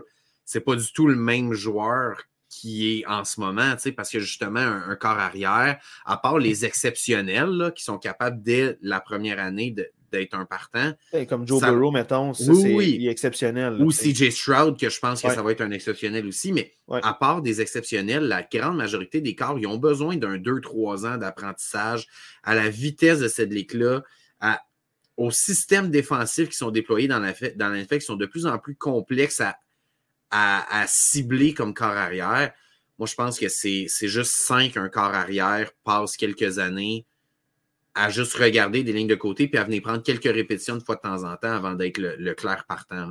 100%. La saveur qui va faire mal aux Steelers, c'est peut-être la retraite de Cammy Ward, qui est à sa 13e saison. Ouais. il y a des chances qu'il prenne sa retraite. Fait s'il prend sa retraite, c'est un gros pilier pour arrêter le jeu au sol euh, qui, manquerait. Donc, dans le fond, euh, il y aura des besoins là. Déjà qu'il y a déjà besoin de inside linebacker. Là, ça va être, euh, encore plus. Mais à part ça, je suis quand même satisfait de la des Steelers. Euh, je suis vraiment. Moi, je suis quand même un, partisan très serein quand même. Oui, mais, oui c'est ça. Mais j'ai vraiment aimé cette saison-là. Oui. On fera un post une autre fois. Puis TJ Watt, euh, pour moi, c'est mon joueur défensif de l'année. Euh, puis tu vois, tous ses plus proches rivaux ont tous perdu en première ronde aussi des playoffs. fait que tant mieux, ça l'aide personne. Oui, ça, ça veut juste aider lui. Michael Parson n'était pas là. Miles Garrett n'a rien fait. Genre, il y a deux QB pressure oh, dans ce match-là. Ça peut l'aider. Parson, on l'a vu zéro dans le match contre les Packers. Là, comme... non, Fuck Je pense qu'ils n'ont même pas dit son nom une fois. Là, Contre les Browns, il a mis, il a mis genre aucune pression là, sur euh, CJ Stroud. Fait que, dans le fond, ça pourrait l'aider. Euh, S'il gagne un petit joueur défensif de l'année, je pourrais dire que je l'ai vu jouer à Pittsburgh l'année où il a gagné son deuxième trophée. Fait que, et, pour moi, ça devrait être lui parce que je ne peux pas croire a quelqu'un d'autre. Avec toutes les stats qu'il a. Non, je pense que ça va être lui. Je pense que ben écoute, ça pourrait être le, le, le, gars des Cowboys qui a, qui a le record de pick six dans une saison aussi. Ah ouais, parce que ça, c'est massif aussi. Là. Ça je le sais que traditionnellement, mais lui, personne parle de son défensif, il n'y a personne qui parle de lui, mais moi, je trouve que c'est très impressionnant comme statistique. Mais souvent, le joueur défensif de l'année, c'est souvent un gars de ligne défensive qui va chercher des sacs. Mais moi, je trouve que ben, je m'avance un peu pour. Non, ça peut être un cornerback ou un safety aussi qui tout, tout étoile. Mais tu sais, je m'avance un peu, là, mais on en parlera dans notre semaine où on va donner de Howard. Mais pour moi, le joueur défensif de l'année, c'est clairement le gars des Cowboys qui a le record de pick six dans une oh, saison. Toi, c'est Blend. Ouais, pour moi, ça serait Blend. Wow. Wow, clairement. Personne n'en parle de lui. Non. Mais tant mieux. Enfin, dans le fond, Maintenant, parlons, parlons euh, du match Eagles-Buccaneers. Max, as-tu vu ce match-là ou non? Zéro, même pas les faits saillants. C'est un match qui ne m'intéressait pas. Je l'avais déjà dit la semaine passée dans le podcast. Je trouvais que c'était le match parfait pour les deux équipes parce que je trouvais que les deux équipes qui étaient là, l'autre équipe, c'est vraiment la seule équipe qui était capable de battre dans toutes les équipes qui étaient dans les séries. Euh, ça ne m'intéressait pas. Euh, les Buccaneers ont torché les Eagles de ce que je comprends au score mais j'en sais pas plus. Je n'ai même pas vu les faits saillants. Je vais le faire avec toi. Euh, j'ai vu le match presque au complet, même moment où je me suis endormi euh, dans mon lit. Mais euh, avoir le match, j'avais oublié à quel point Baker Mayfield, il a un bon bras. Il a vraiment un bon bras. C'est fou comment, avec Mike Evans et aussi, dans le fond, là, avec Godwin. il attaque les lignes de, de fond là, souvent. Euh, il passe là en 60-70 verges, il n'y a pas de problème. des fois, quand c'est des courts gains, c'est un laser. Des fois, c'est comme il faut que la mm. balle, s'il veut lancer à lui, c'est maintenant ou jamais. Ouais. Pow! Tu sais, genre, c'est. Il gunne, la balle, puis dans le fond, ça, ça fait que euh, les passes sont précises, sont rapides. Des fois, ça peut nuire quand ils sont en mouvement, puis comme les mains sont juste en bas, le ballon glisse. Ça arrive une coupe de deux, trois fois que la balle, le receveur l'a dans les mains, mais ça glisse. Une fois, c'est pas de sa faute à Baker Mayfield. Deux fois, c'est vraiment, ben, il l'a lancé vite. Il a un super bon bras, il joue avec du cœur, il échappe à la, pression. Il y a vraiment un gros stress sur la défensive. Puis euh, le jeu au sol a quand même été pas dominant, mais a bien fait. À des moments où c'était important de le faire. Puis il s'est quand même impliqué quand même, des fois en deuxième et dix. Ils ont quand même fait une course de deux, trois verges. Je peux dire, on est encore là, faites-nous attention. Des fois, ça, ça, l'a performé pour euh, des, euh, des, premiers jeux. Mais j'ai trouvé l'attaque vraiment, vraiment bonne. Puis la défensive est bonne aussi. La défensive a, l'air en santé. J'ai reconnu des noms de 2-3 ans aussi. Fait que là, a l'air en santé, ça a l'air cliqué, puis les Bucks sont meilleurs qu'on pense.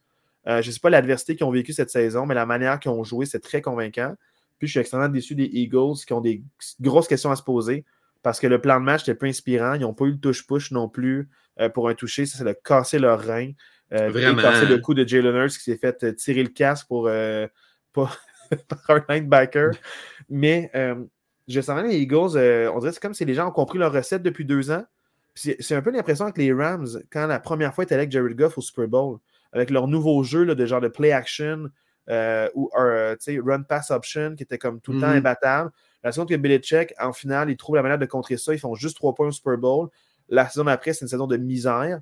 là, j'ai un peu l'impression que les, Eagles ont une super belle recette. Là, dans le fond, au Super Bowl, ils ont perdu. Puis là, euh, cette saison-ci, les gens ont trouvé la recette, puis ont fait comme. Ils ont été 10 et 1. Par ça, ils ont comme 4 défaites sur 5 matchs. Puis ils perdent, là. Ils n'ont jamais été vraiment dans le coup contre les Bucks ils ont des grosses questions à se poser. Il faut qu'ils revoient leur livre de jeu parce que si s'il veut rester là, il doit se réinventer. Là, en fait, les, les, Eagles, c'est pas compliqué. Les Eagles ont perdu, en comptant le match contre les Buccaneers, ils ont perdu 6 de leurs 7 derniers matchs en ayant une moyenne de points accordés en haut de 30 par match. C'est incroyable. Là. Alors tu es supposé avoir une défensive élite. Là, la, la, défensive a complètement abandonné le bateau. Il y a beaucoup de gens qui parlent de Matt Patricia. Euh, cette défensive-là a été complètement poreuse pour vrai, le toucher, je me souviens plus du gars, le, gars des Buccaneers, c'est pas Godwin, c'est pas Mike Evans. J'ai juste vu ce jeu. Le 88. Le, gars qui a payé une passe sur les lignes de côté, il a comme un peu dodgé son, son, couvreur, puis après ça, il a couru comme en 3-4 joueurs des Eagles qui couraient à peu près pas, qui ont juste abandonné sur ah, le jeu. Ça a donné un, ça a donné un toucher genre de 50 verges. Il est tout petit, là. Oh, il, il, a flex, là. les gars des Eagles, ils ont juste, ils ont juste, ils ont juste laissé faire. Ils ont juste abandonné. Euh, Bradford, quelque chose, je ne sais pas trop quoi, mais je pense que c'est le numéro 19. En tout euh. cas, mais ils ont juste abandonné sur ce jeu-là. Je trouve que ça démontre à quel point ça tournait pas rond dans cette défensive-là. Des plaqués manqués aussi. Pour ouais. qui joue seul, il y a on dirait, je ne sens pas que l'étau se resserre sur le joueur qui capte le ballon. Tu sais, je sens pas que c'est comme si on piégeait les joueurs à dire c'est dans cette zone-là que tu attrapes la balle. Puis dans cette zone-là que tu attrapes la balle, on va converger vers toi. C'est comme si tout le monde jouait un peu seul dans, dans, dans ses couvertures. Euh, non, je suis d'accord. Puis il y a eu énormément de gros gains. Euh, c'est pas normal. C'est pas nécessairement Baker Mayfield qui a un bon bras de même. Il va les tenter ses passes profondes. Tu as deux capteurs de ballon étoiles. Exact. Puis tu sais, bravo Buccaneers qui, qui se classe en éliminatoire dans une division faible, mais qui affronte un adversaire plus faible en, première ronde. Il n'y a, pas de, a pas de pitié. Là. Tu gagnes un match éliminatoire, tu le prends, puis tu avances, puis tu ne sais jamais ce qui peut arriver. Là. Fait que, contre les Eagles qui étaient rendus au Super Bowl l'an d'avant, qui avaient des aspirations d'y retourner. Donc, peu importe la fin de saison, ils ont le potentiel de cliquer. Là. Clairement. Euh, J'ai pas compris aussi le seul, la, seule passe de Julio Jones qui capte, il se fait plaquer puis recule de 5 verges il a encaissé le coup, mais il n'a pas été trop trop impliqué. il y a eu des signatures bizarres. Un peu comme avec les Cowboys qui signent Stephen Gilmore alors qu'il est release par les Colts. C'est lui qui a, mal couvert le gars des Packers qui était tout seul justement pour son tracé, pour son toucher. c'est comme s'il y a des vieux de la vieille qui auraient dû laisser aller, et que tu t'entêtes à dire il a été étoile un jour, euh, ça va marcher pour lui. Euh, Julio Jones, ça n'a pas marché euh, pour les Eagles. c'est comme si des signatures désespérées. Swift n'a pas été trop trop bon dans le match non plus. Euh, fait que c'est décevant. Ouais, ouais. prend sa retraite. Fait que, euh, bravo. Bravo pour ta carrière. Maintenant, parlons des matchs à venir, Marc. Oui, absolument. Il en reste plus tant que ça des matchs à venir. Là. Oui, là, la logique a été respectée pour la AFC. Tous les meneurs de division passent. Donc, l'équipe de 1 à 4. En fait, il y, a juste, il y, a juste, les Packers qui ont, qui ont, ben, qui ont gagné à l'étranger la logique n'a pas été respectée parce qu'il y a un des trois matchs qui a été gagné par l'équipe qui visitait euh, et, c'est les Packers qui font les troubles fête. Donc, les deux équipes d'entrée de jeu, euh, dans le fond, qui étaient classées numéro un, qui ont une semaine de repos, euh, ont l'avantage de jouer samedi. Donc, s'ils passent, ils ont euh, une semaine et un jour pour se Mhm. reposer dans le prochain match qui est massif. C'est majeur.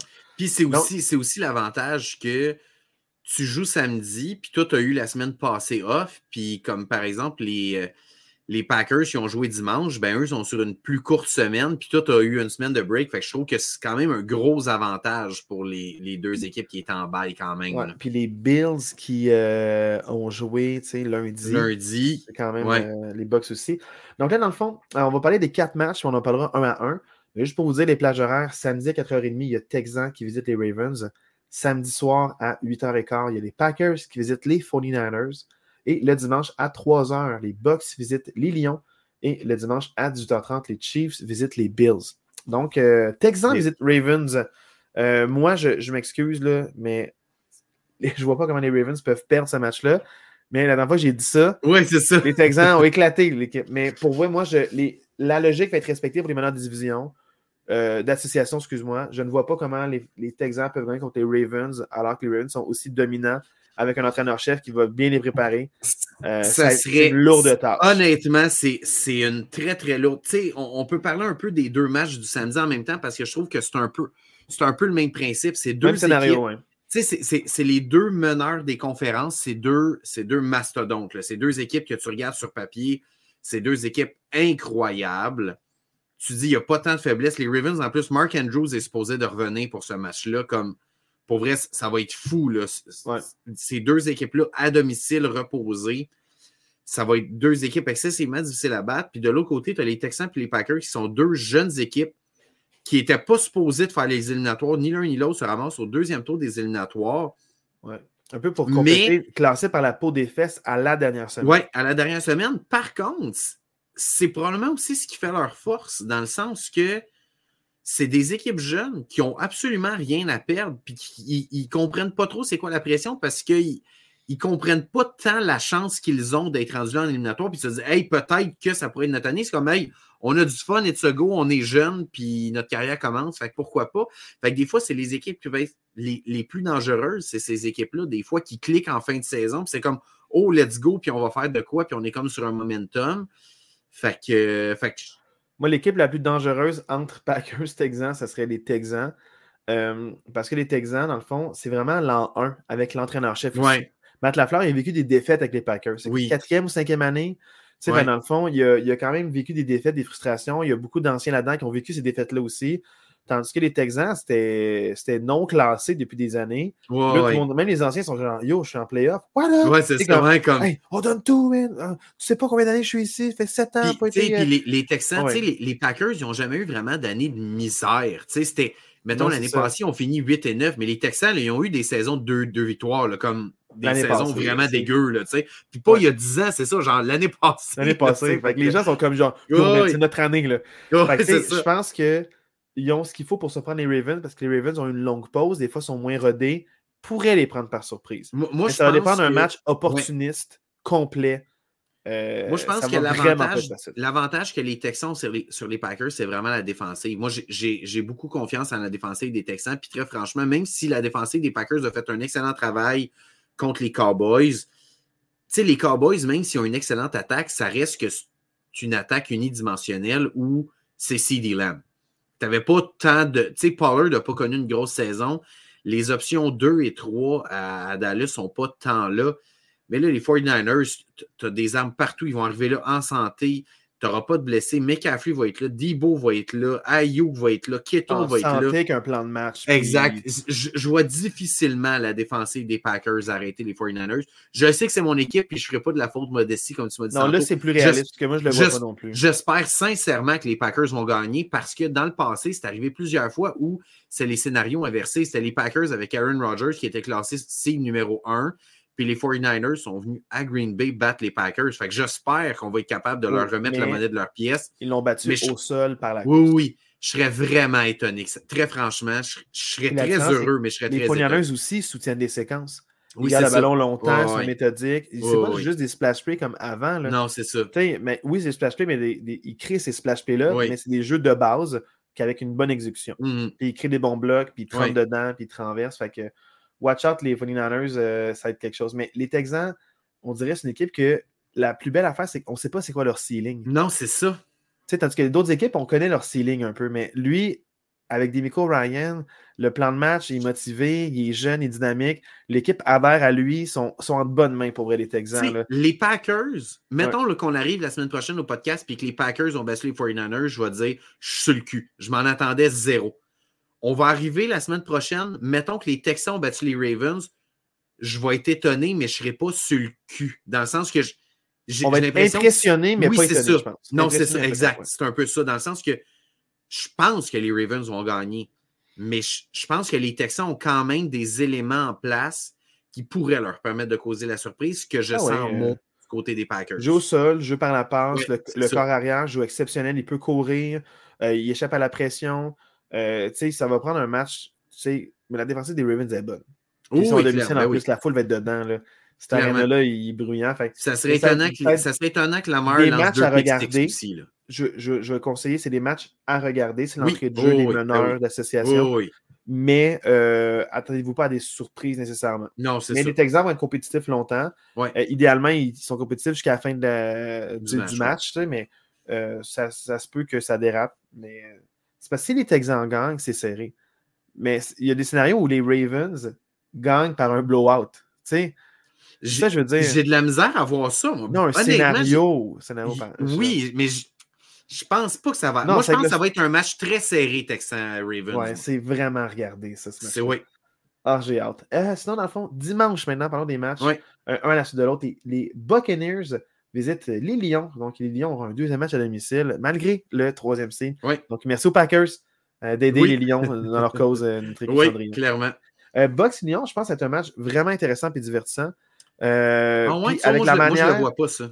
Avec la manière dont les Buccaneers, oublie l'affiche, avec la manière dont ils sont arrivés en playoff puis qu'ils ont joué euh, la, cette semaine, là, dans le fond, qu'ils ont joué lundi, euh, ils vont, la défensive est bonne, puis meilleure qu'on pense. la défensive est clairement meilleure que celle des Eagles. Donc, les Lions vont devoir trouver des solutions. Ça va être plus serré qu'on pense au début. Euh, puis, ils peuvent avoir des splash plays aussi, les Bucks. Moi, je pense que ça va être un match qui va être aussi serré qu'avec les Rams. peu importe le score, c'est élevé ou bas. Ça peut être un 32-31. Mais je pense que le match va être plus serré que tu penses. Je, nous le souhaite parce que je trouve ça le fun d'avoir des. Euh, mon je, nous le souhaite n'est comme John Smith. Mais euh, je ne sais pas pourquoi j'ai eu ce lâcher dans ma tête. Mais je, nous souhaite, je, nous souhaite d'avoir un match serré, honnêtement. Mais je serais, je serais étonné qu'on ait un match serré. Moi, moi, je vois difficilement les Buccaneers être compétitifs, d'aller à Détroit les Lions qui viennent de gagner un match contre une équipe que je juge clairement supérieure aux Buccaneers. Euh, plus on avance en saison, Marc, moins on peut faire, selon moi, ce genre de parallèle. Les, les Buccaneers, clairement, oui, ont battu les Eagles de façon impressionnante, mais pour moi, les Eagles étaient sur une déroute totale. Oui, mais Marc, c'est le non-verbal des Bucks, la manière qu'ils jouaient en début de match. Pour de vrai, là, j'ai vu des jeux manquer complètement, là. Puis genre, tout le monde était comme. Ouais. Je sais pas comment dire ça. Mettons, euh, il y a un moment où est-ce qu'en début de match, quand le match était quand même serré, je pense que c'était 0-0. Euh, Mike Evans, il y a une bombe, il y a un touché dans les mains. Il passe de 60 verges, puis là, il passe dans les mains. Il l'avait, il était comme. Il, était à, deux, euh, il était à deux verges de son couvreur. S'il l'attrapait, il était à trois verges de, la ligne, il, il gagnait. Il l'échappe, ça passe à travers la seule réaction, tu vois l'entraîneur-chef qui fait comme une petite tape les mains. Mike Evans, il revient. Euh, tout le monde est comme locked in. Le monde n'est pas en train de. Ouais, y a pas de... Comme si comme. Sa confiance n'est pas ébranlée. Il est concentré. Fait a, personne n'a comme fait comme Ah oh, shit, merde, non, pourquoi? personne n'a baissé les bras, mais personne l'a comme over-encouragé. Comme hey, inquiète pas, ça va bien aller. oui. le monde, il était vraiment locked in. Fait dans les jeux qui fonctionnent, il était comme vraiment en train de flexer, genre let's go. Dans les jeux qui ne fonctionnaient pas, il n'y avait pas de réaction positive ou négative. C'est ça, c'est ce focus-là qui me fait peur. Tu vois, cette équipe-là a déjà goûté au succès, il pas si longtemps que ça avec Tom Brady. Puis ils sont comme avec Baker Mayfield, là, on dirait c'est comme euh, ça, ça, peut cliquer, ils peuvent partir sur une run avec lui. Ben, tant mieux. fait que moi, je sens que ce match-là va être plus compétitif que tu le penses parce que je, le niveau de concentration, on dirait que c'est comme play of time. Eux, leur but, c'était de se classer. On est classé, mais non pas aux choses sérieuses. Puis ils sont en train de passer à la deuxième vitesse je, sens, vraiment que c'est une équipe que l'identité, quand ça devient de même, là, ça, ça, fonctionne. Hmm. Euh, la défensive a vraiment été vraiment bonne. Fait moi, c'est, je sens que ça match moi, je ne serais pas surpris que les Bucks gagnent, mais je ne serais pas surpris que les Lions gagnent non plus. c'est le match que j'ai le plus de, de difficulté à prévoir euh, le vainqueur. Ouais, ben, je comprends. Ben, regarde, je, je, comprends puis je respecte vraiment ton opinion. Moi, je le vois moins, mais euh, je, je, respecte ça. Je, je, je, le comprends. L'avenir nous le dire. ouais, non, mais l'avenir nous le dira, mais tu sais, je comprends tes arguments. Tu sais, c'est pas quelque chose qui sort de nulle part. Tu sais, je comprends. Puis toi, tu as vu le match Eagles Buccaneers que moi, j'ai pas vu. Fait que c'est sûr que tu as, probablement un œil plus juste que moi. Plus frais aussi. Ouais, c'est ça, plus frais, que moi. Je me fie au match que j'ai vu cette saison. J'ai été moyennement impressionné par les Buccaneers, tu sais. Ouais. Mais chaque équipe vidéo puis débat. Ben oui, c'est ça. Oui. Parce qu'il y a des matchs des Bills cette saison là, que c'était atroce. Même ben, jusqu'à temps qu'ils soient 6-6, les Bills, c'était aucunement impressionnant. Ah, même les Ravens, là, ça a pris du temps avant qu'on croit vraiment leur projet. Absolument. Ça a pris genre 9 semaines, on ne le voyait pas. Là. Ouais. Première moitié de saison, ils gagnaient des matchs, comme Ah ouais, mais tu sais, ouais, mais là, on n'a plus de mais. C'est juste ouais. Non, c'est ça. c'est ça. Euh, Chiefs Bills. Euh, tu sais, les Bills, on parlait que c'est dans, dans, la AFC, c'est l'équipe qu'on ne voulait pas affronter. Moi, je sens vraiment qu'il y aura une finale d'association euh, Ravens-Bills, puis que ça va jouer là, genre tout feu, tout flamme. Pour vrai, si les Chiefs gagnent ce match-là à Buffalo, je, suis sur le cul, là, très franchement. Là, je vois pas comment les Chiefs peuvent battre les Bills. Les Bills qui sont un, roller, euh, comment on dit ça, un steamroller, un bulldozer depuis 6, 7, 8 semaines. Euh, c'est une équipe qui est incroyable une bonne attaque, une bonne défensive.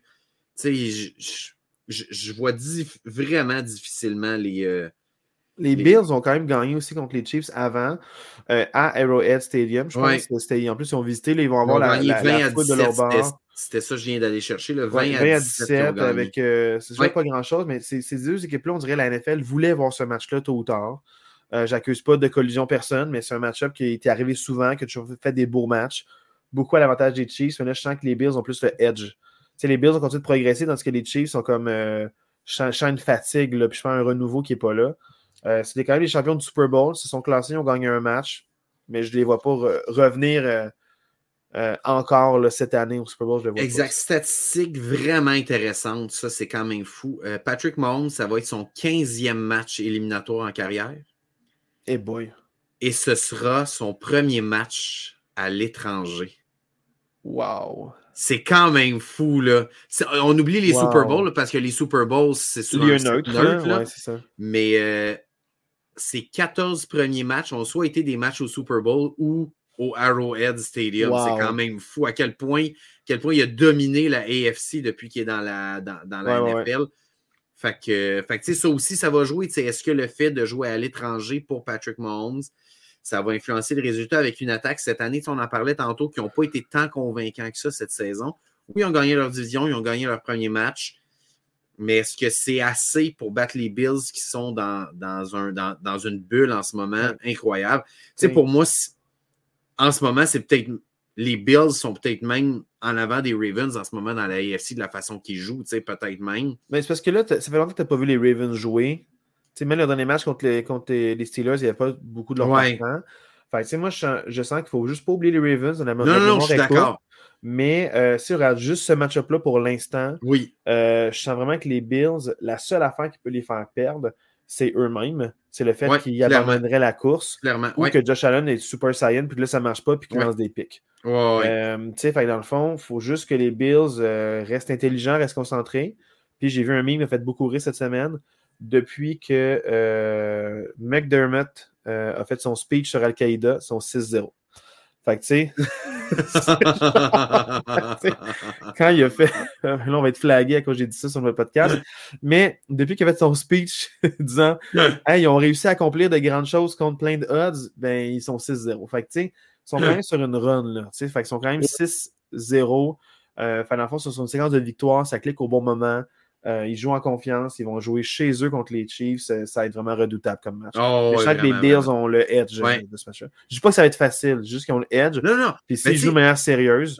Rendu à ce stade de l'année, il n'y a pas de match facile. Mais pour vrai, ça serait difficile de. de, de, de dans la conjoncture actuelle, ouais, les Chiefs, là, ils, dès qu'ils accordent 21 points, c'est comme ils vont perdre les Bills, tu dis, si je marque 21 points, je gagne le match. C'est un peu ça. Là, exact.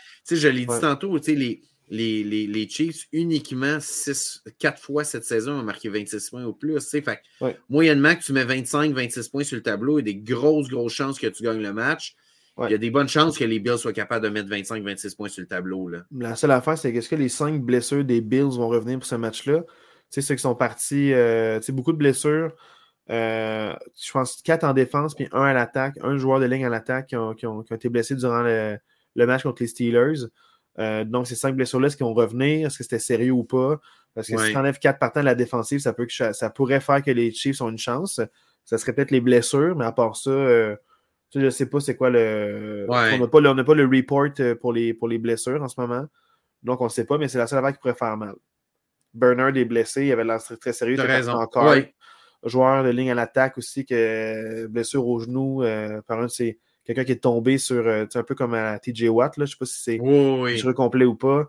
Fait qu'il y a quand même une couple de blessures en défense, là, ça pourrait être euh, non négligeable. Ouais. C'est c'est ça, mais bon, tu sais, pour moi, c'est ça. Ça reste que les, je, je vois, je vois vraiment les Bills gagner ce match-là. Aïe, aïe, aïe, aïe, aïe. C'est. Et toi, est-ce que tu es, dispo pour voir tous les matchs ou il y a des matchs que tu penses que tu n'auras pas le temps de voir? Euh, ben, vu que, vu que c'est dimanche, c'est sûr que samedi soir, c'est le match des Packers. Fait que c'est sûr que je vais le voir. Samedi 4h30, je vais être bon. Dimanche 3h. Tu sais, même ce qui est le fun, c'est que dimanche, c'est pas un match à 8h30 le dimanche soir. Je trouve que c'est à 6h30. Fait que c'est quand même le fun. Fait qu'honnêtement, je risque de voir pas mal tous les matchs au complet, là, probablement, que je vais être. euh, ouais. Très cool. Là, il y a un match Ouais. que tu n'as pas vu sur 6, c'est quand même gros. Là. Ouais, Mais comme- Moi aussi, là, je vais pouvoir voir une coupe euh, de matchs en tournoi d'impro euh, samedi. OK. Je vais checker ça du coin de l'œil, mais ça se peut que je manque des petits, des petits corps par-ci oui. par-là. Mais je vais regarder ça là, attentivement quand même. Fait que sinon, là, tu sais, euh, profitez-en parce que là, j'ai encore un peu nostalgique. Il reste peu d'épisodes. Euh, donc, il reste peu de semaines de Ouais. football. Il reste comme trois semaines de football. Mhm. euh, une semaine de Pro Bowl qu'on s'en fout un petit peu. Ouais. Fait qu'il reste la saison achève, puis quand ça achève, il y a comme un vide dans nos vies. Euh, Ouais. Je suis tout seul dans le salon en train de tourner la Terrible Towel. puis là, je suis comme, pourquoi est-ce que je fais ça? Il reste sept matchs, sept matchs de football d'ici la fin de la saison. Aïe, aïe. Ça, ça va Donc, vite, là. Quatre euh, en fin de Quatre semaine. en fin de semaine, ouais. Donc, ça achève. Fait que c'est une autre super belle saison qu'on a Mhm. vécue ensemble, Marc. Ouais. Puis euh, je souhaite à tous nos auditeurs de passer une super belle fin de semaine de football. Vraiment. On se laisse euh, sur dualité. Donc, ciao la gang. Yes, ciao tout le monde. Bye.